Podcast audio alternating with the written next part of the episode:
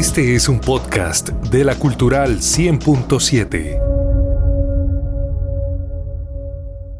Bienvenidos a ser parte de este programa Pido la Palabra, un programa de la Fundación Participar que promueve el sano debate y la participación de toda la comunidad. Los invitamos a que nos acompañen durante esta media hora de información, aprendizaje, en la que compartiremos diferentes puntos de vista sobre este tema tan importante del día de hoy, el espacio público y su manejo en la ciudad de Bucaramanga. Es importante citar la valoración que hace frente a este tema el doctor Antonio José Díaz, integrante y presidente de la Junta de la Fundación Participar. Doctor Antonio José, buenos días, bienvenido. Buenos días, José Neil, muchas gracias. Eh, hoy vamos a tocar el tema del espacio público, que es posiblemente uno de los puntos que más relación tienen con la calidad de vida del ciudadano. La ocupación indebida, la apropiación y todos los elementos implican una afectación grave de la ciudad para que todos tengamos el mismo lenguaje, cuando uno abre Internet hay muchísimas definiciones del espacio público, pero digamos que la del código de policía es la más general y la que nos coge a todos.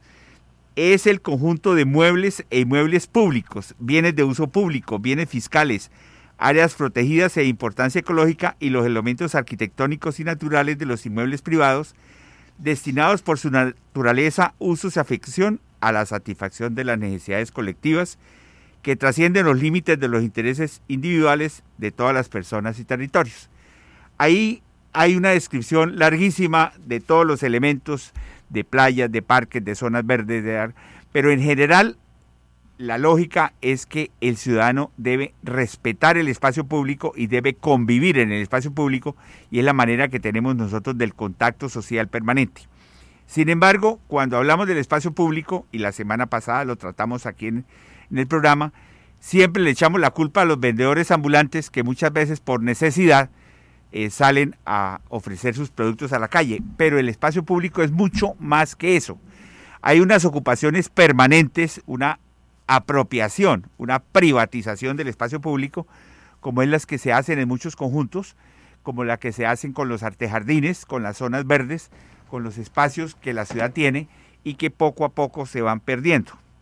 De esta manera, eh, hoy queremos tener la opinión versada del abogado Manuel de Jesús Rodríguez Angarita, que es el director de la Defensoría del Espacio Público, que además tiene una hoja de vida bastante extensa en el sector público y privado y está desarrollando una importante labor en ese tema. Cuéntanos primero cuál es el objetivo que tiene la actual administración en los puntos álgidos del espacio público en la ciudad de Bucaramanga. Antonio José, buenos días y buenos días a toda la, audiencia. Eh, Digamos que los objetivos que tiene trazadas la que tiene trazado la administración municipal en lo que tiene que ver con el con el manejo del espacio público están contenidos en el plan de desarrollo. En el plan de desarrollo hay una línea, hay un programa que se llama eh, eh, el espacio público transformador y como lo indicabas hace un momento eh, es una invitación que se le hace a la ciudadanía a que conciban eh, el espacio público como ese escenario donde se construye la ciudad, donde el ciudadano converge y se van em, fortaleciendo los lazos que permiten que la ciudad como tal se vaya desarrollando.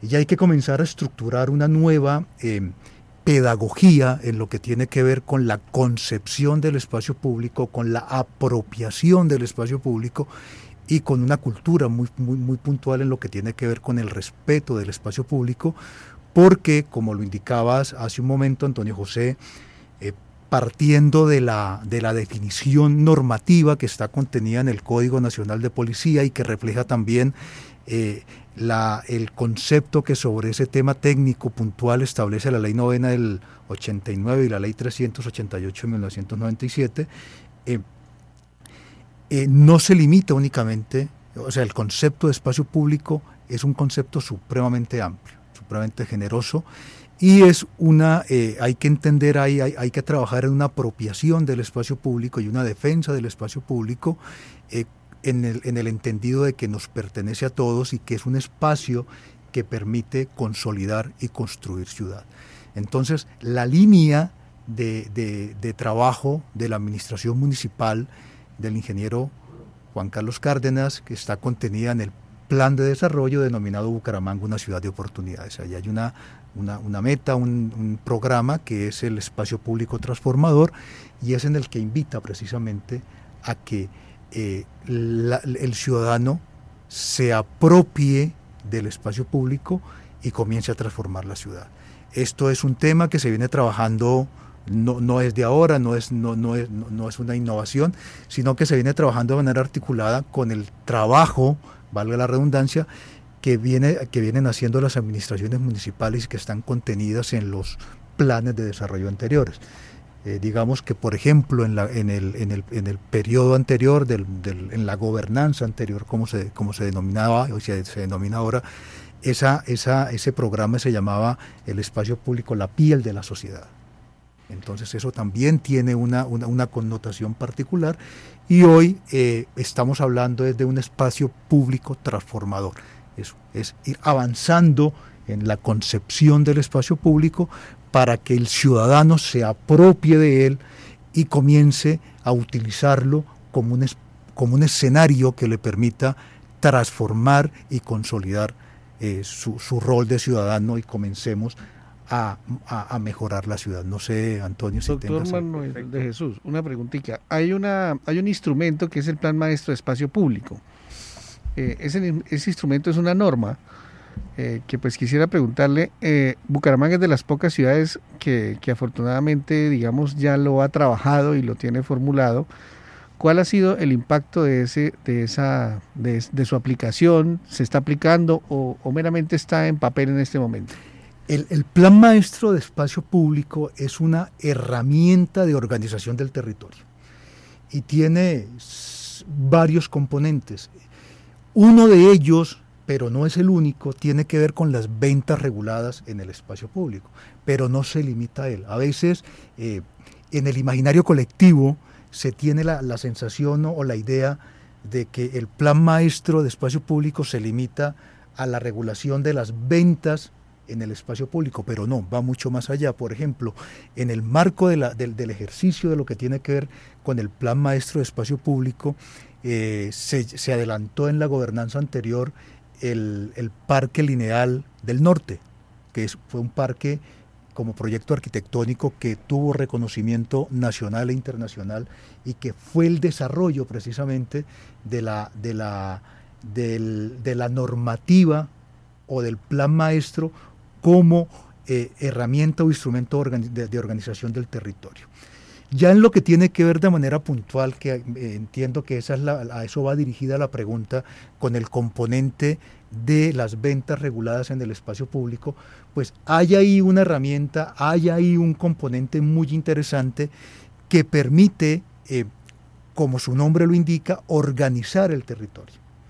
Y establecer unas, eh, una regulación y unos, unas autorizaciones para la explotación económica del espacio público a través de eh, la celebración de contratos eh, que se hacen por la administración municipal a través del Departamento Administrativo de la Defensoría del Espacio Público y con una dinámica normativa que, va que, que implica la participación de un grupo interdisciplinario que no, es solamente del, que no solamente tiene que ver con temas jurídicos, sino que van con la eh, valoración psicosocial del vendedor, del ambulante, para poder generar ese tipo de autorizaciones para la explotación económica del espacio público. Entonces, las ventas reguladas es apenas un componente del, de, lo que, de la herramienta macro que se llama plan maestro de espacio público que va de la mano con el plan de ordenamiento territorial, porque lo que hace el plan maestro de espacio público es permitirle eh, a la administración y a la ciudad eh, desarrollar el plan de ordenamiento territorial. Hay dos temas que me gustaría conocer su opinión muy concretos y que me parece que son una de las razones de problemas puntuales graves que hay en la ciudad. El uno es la autorización de licencias de funcionamiento a locales comerciales que por su dimensión no caben en el espacio. Me refiero a la carrera 19 entre la calle 28 y el Boulevard, donde hay cientos de locales comerciales legales, con permiso, con patente, pero que sus actividades son para arreglo de carros, ya sea de placas, ya sea de vidrios, de polarizados. Entonces, lógicamente, desde que se le da la autorización, se le está dando implícitamente permiso de ocupar la calle, el andén, el antejardín, la zona verde, entonces genera un problema gravísimo. Eso tiene un nacimiento posiblemente en la falta de control o que planeación o que la Secretaría de Hacienda hace de esos permisos. El otro es que alrededor de todas las plazas de mercado de Bucaramanga existe posiblemente por la escasez de espacios para los vendedores, una ocupación. Lo vemos en la Plaza de San Francisco de manera terrible, lo vemos también en el centro y lo vemos también en el, en el, en el Guarín, tal vez la que menos tiene es la de la Concordia, pero a su vez vemos en esos locales, en esos plazas de mercado, unos locales comerciales que nada tiene que ver con las plazas. Venta de licores, eh, eh, eh, ferreterías, supermercados grandes, que deberían sacarse para que fueran ocupados para el objetivo que se hizo la plaza de mercado, que es los vendedores de productos individuales y no un almacén o un banco o un almacén de cadena que está ocupando esos espacios en el caso del mercado Guarín ocupan creo que el 30% de esos espacios. Entonces, esos dos puntos me parece que son una definición por parte de la administración municipal.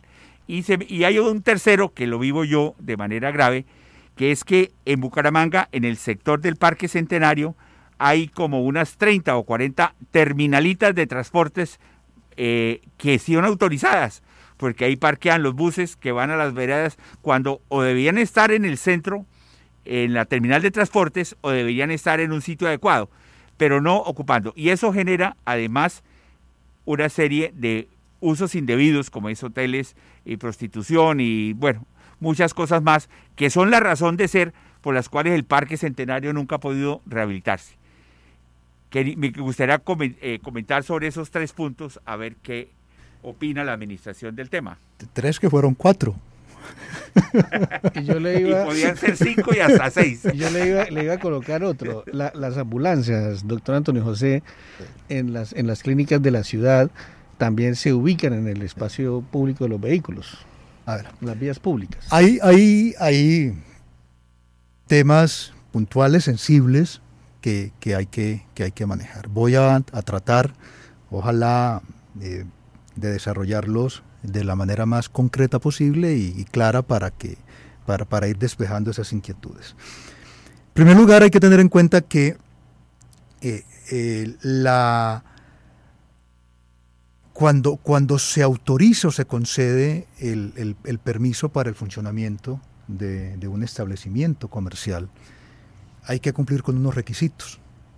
Y de alguna manera, la, la libertad de empresa y los principios propios eh, que regulan el mercado y la normativa que regula la materia, pues permite que se desarrollen o que es, es, es, un poco complejo tratar de ponerle limitaciones a la iniciativa privada.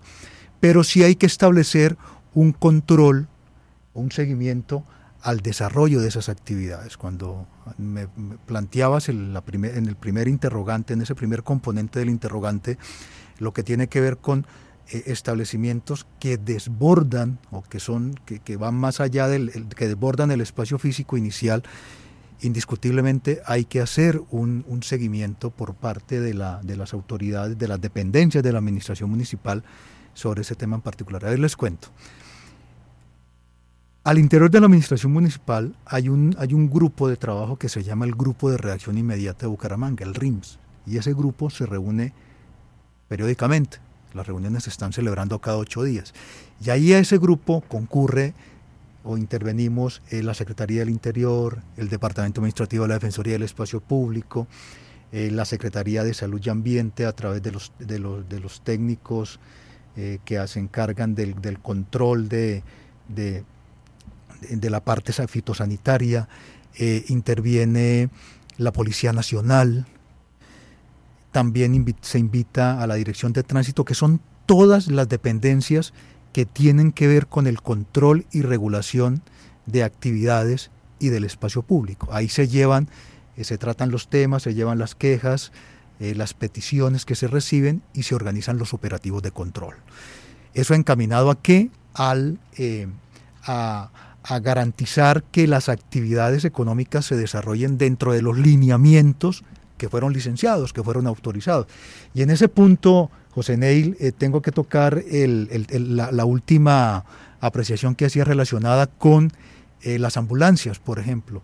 E, en ese grupo de reacción inmediata se organizaron unos operativos que se, se llevaron a cabo, si no estoy mal, hace un mes, mes y medio, dos meses, donde se impusieron unas sanciones y unas, eh, unas, se verificó el cumplimiento de los requisitos, no solamente en lo que tiene que ver con la ocupación del espacio público, sino con los requisitos de funcionamiento de esa actividad en particular. Y lo mismo sucede con el control en el funcionamiento de los establecimientos de comercio. Entonces digamos que se vienen haciendo esos operativos, esas actividades que eh, por la dinámica tan compleja que implica, eh, voy, a, voy a utilizar, a limitarme a esto, el, la, utilización indebida del espacio público, pues eh, hay que ir organizando por sectores y se van adelantando ese tipo de actividades.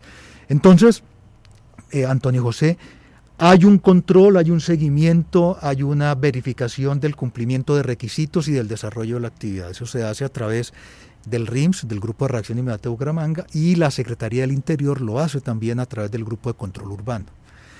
Cuando también interviene la Secretaría de Salud en lo que tiene que ver con eh, el cumplimiento de condiciones fitosanitarias a través de los, técnicos de saneamiento.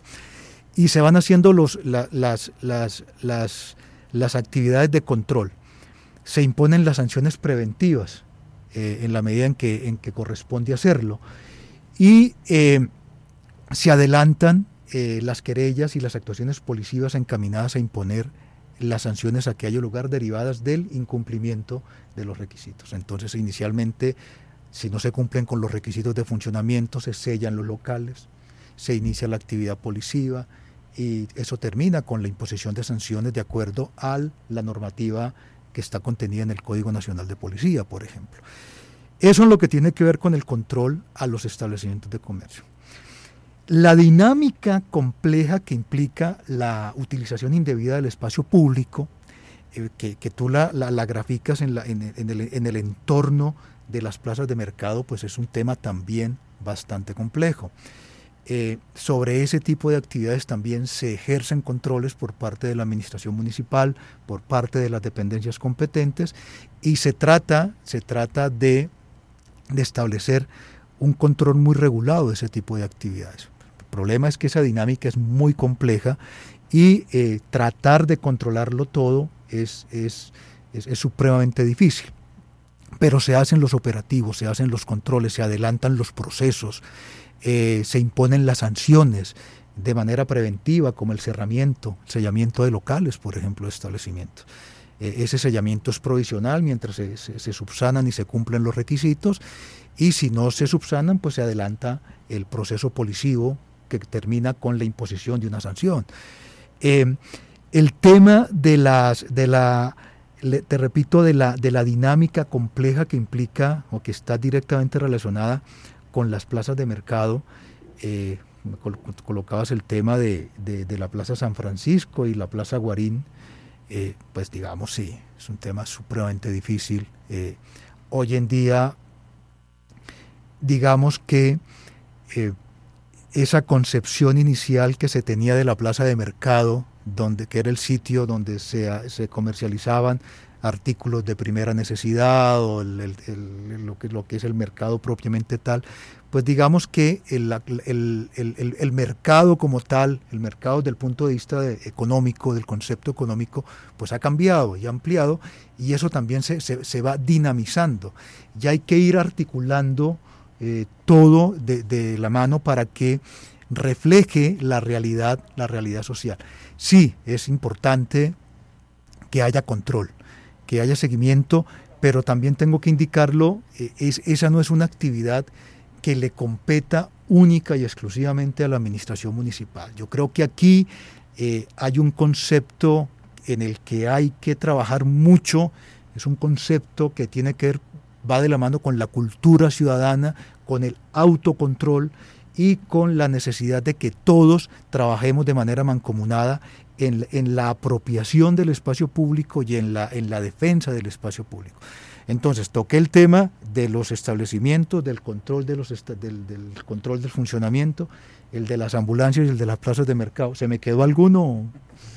No sé. Si Yo diría la, el de la recuperación de los locales comerciales que no tiene nada que ver con las plazas de mercado para mejorar las plazas de mercado, aunque eso es una definición más de, de, de, de, la entidad que maneja los bienes públicos de la alcaldía. ¿no? Eh, digamos, digamos, Antonio, que eh, en, la, en las plazas de mercado hay que, hay que mirar cuál es la naturaleza jurídica de las plazas de mercado. Hay unas que son del municipio, que administra el municipio de Bucaramanga, y otras, otras que son eh, que están sometidas al régimen de la propiedad horizontal, donde el municipio es copropietario. Entonces allá hay unos, hay unos, hay unos. La central y la, la, por ejemplo, la plaza, la, la plaza satélite de, de, los particulares. De, de, particulares, el centro comercial Fegali, si pusiéramos eh, el centro comercial San Bazar, San Andresito Municipal, que tienen una connotación muy comercial.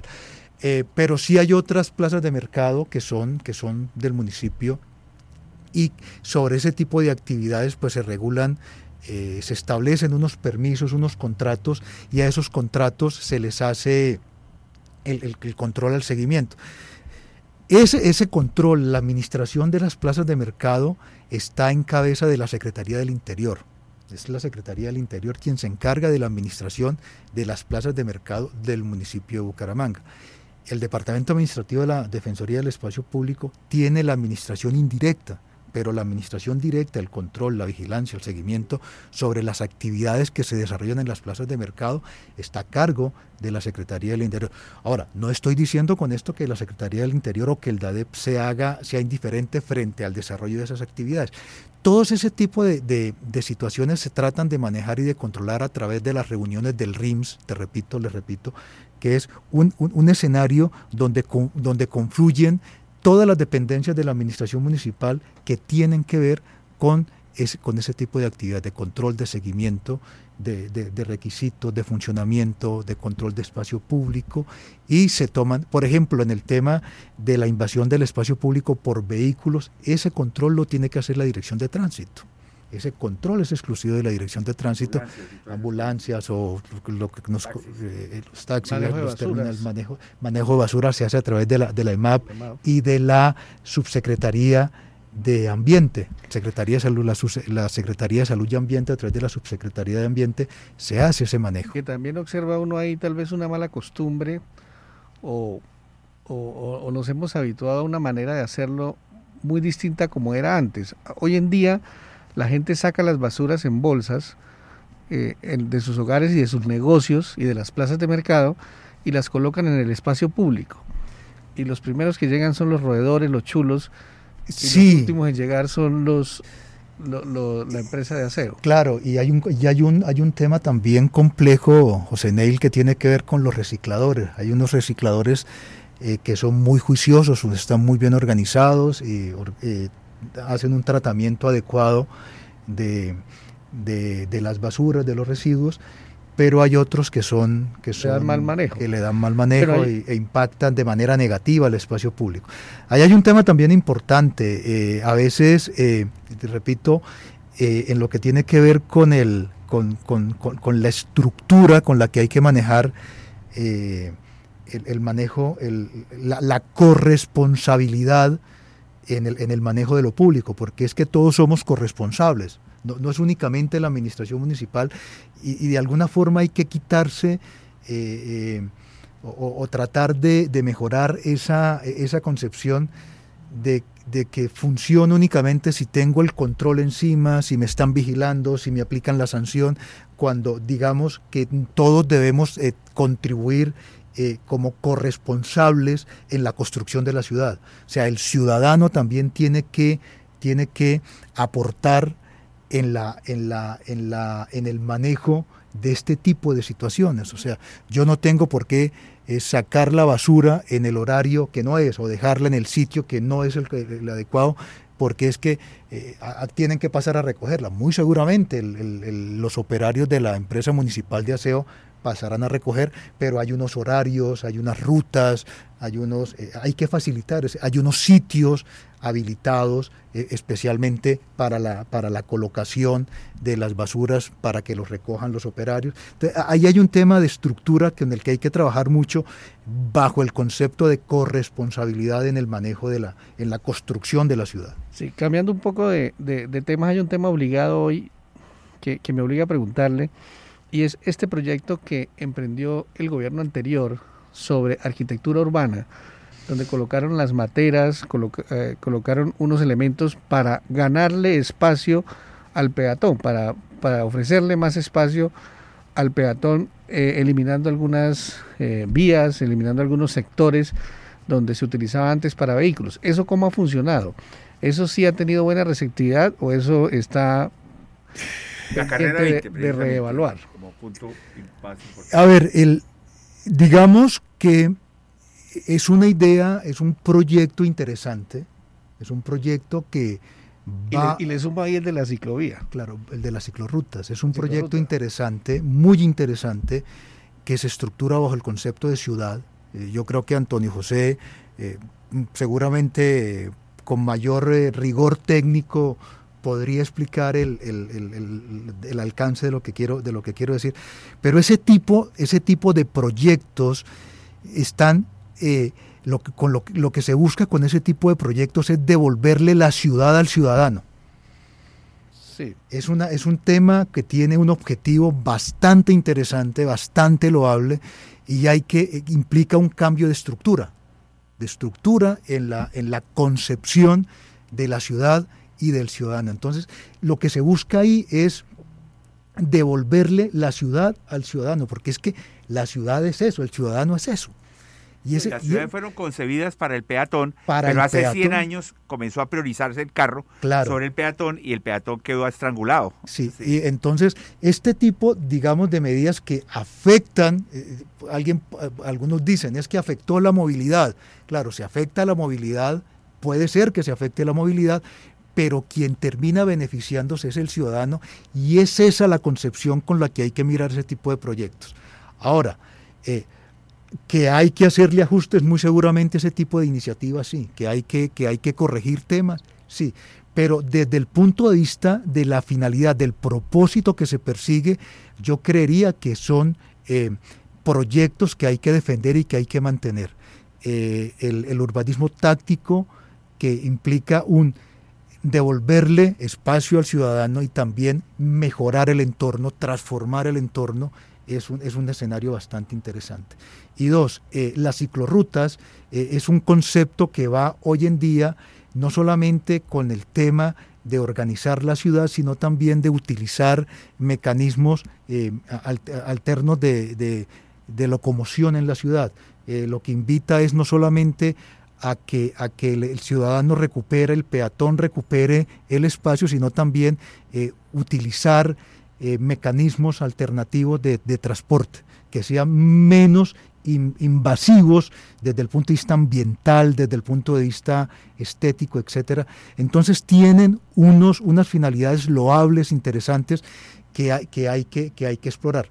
Obviamente eh, genera unos choques, unas tensiones que no se desconocen, que no se desconocen, eh, lo que tiene que ver con la reducción de los carriles, entonces dice que se pierde la movilidad, que el, vehículo, eh, eh, los tiempos de, recorrido se reducen, etcétera, pero también va de la mano con un cambio de cultura, porque lo que invita hoy en día, a lo, que se invita es a, no utilizar tanto, a, dejar el carro en casa, utilizar medios alternativos de transporte, el transporte, el sistema de transporte masivo, la bicicleta, etcétera, que, que, que, no, y, se, y, se, empieza a ver con mucha frecuencia el mal uso, porque lo usan son los motociclistas, lo usan son la, eh, otros invasores de espacio público. Porque los que los, de descarga. Porque los que tenemos que usarla no, no, se apropian, o sea, es un tema de, de, de apropiación es un tema de apropiación. Ahí están y digamos está la posibilidad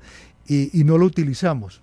Entonces tenemos que comenzar a apropiarnos de ese espacio. Es un tema, es un tema de concepción eh, de, concepción sociocultural. Me parece que es un... Bueno, y, y, hablando un poco de lo que está sucediendo hoy en el país, hay allí también una ambigüedad, hay una ambigüedad y una confusión entre quienes utilizan y dañan el espacio público y quienes lo quieren proteger. Eh, por ejemplo, eh, esta mañana había una discusión en, la radio porque unos muchachos en Cúcuta habían pintado un mural para expresarse y para, dar a conocer sus... Y en Bucaramanga también ocurre, se pintan murales. Y había otro grupo de ciudadanos que lo volvía y lo pintaba de, blanco para decir que esa es su forma de expresarse, que a ellos no les parece y no están de acuerdo. Y había una discusión ahí sobre ese espacio público. Entonces el espacio público también son las paredes, son los muros, son, son los puentes. Eh, Pero eso eh, tiene un reglamento, porque por ejemplo en la autopista y sobre la 33 uno ve que en lugar de haber un mural es aviso que vendo vidrios, que recojo basura, es publicidad que se está cogiendo el espacio público sin pagar impuestos y utilizando el espacio público. Hay, dos, hay dos puntos, de, hay dos, dos situaciones ahí puntuales, José Neil. Uno lo acaba de expresar eh, Antonio José y tiene que ver con eh, la publicidad exterior visual que se paga y ese no es su negocio. Pagarla y no, y no solamente, también puede, puede generarse en el espacio público, los pendones, los mogadores, eh, en los puentes, eso es publicidad exterior que hay que pagar. Y lo otro son eh, eh, la actividad de muralismo, ese, ese, ese, escenario cultural que se trabaja a través de autorizaciones de intervención del espacio público, que son autorizaciones que da la administración municipal para que se puedan utilizar ese tipo de espacios. Es decir, si no son autorizadas, no son legales. No, no, no, no se puede, porque sería una intervención irregular del espacio público.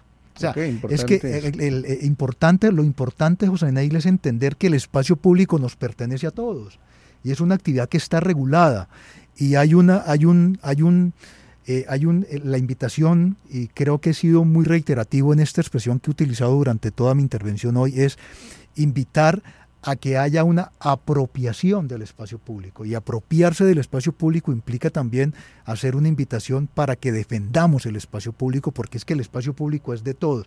Y el espacio público no se limita a las calles. Eh, Antonio José al inicio de la intervención lo, leyó la definición y tiene que ver también con los elementos eh, eh, indirectos, arquitectónicos que lo componen. Las plazas, los parques, los, paramentos, los monumentos, los retrocesos. Hay una cantidad, las zonas verdes, hay una cantidad de elementos que componen el espacio público del cual tenemos que apropiarnos todos y saber que es de todos y que todos tenemos la corresponsabilidad de defenderlo. Hay un concepto del Consejo por allá de, un tribunal que las fachadas de los edificios son, espacio, público, porque son las que conforman el espacio público. Entonces yo no puedo en una fachada utilizar una, una valla o, cambiarla sin permiso porque estoy afectando el espacio público. Bueno, con este la publicidad exterior visual en las fachadas tiene una regulación, no puede superar algunas dimensiones y algunas características y todo eso está regulado. Bueno, con este mensaje importante damos por terminado nuestro programa del día de hoy. El tiempo es corto y se nos acabó. Agradecemos la presencia a nuestros invitados y a nuestros oyentes que nos sintonizan. Ha sido un placer acompañarlos. Mi nombre es José Neil González y no olviden nuestra cita el próximo martes a las nueve y media de la mañana en Pido la Palabra, un programa de la Fundación Participar. Los esperamos la próxima semana. La ciudad bonita tiene una radio diferente. La Cultural 100.7. La Cultural 100.7, radio pública sintonizada con la ciudad.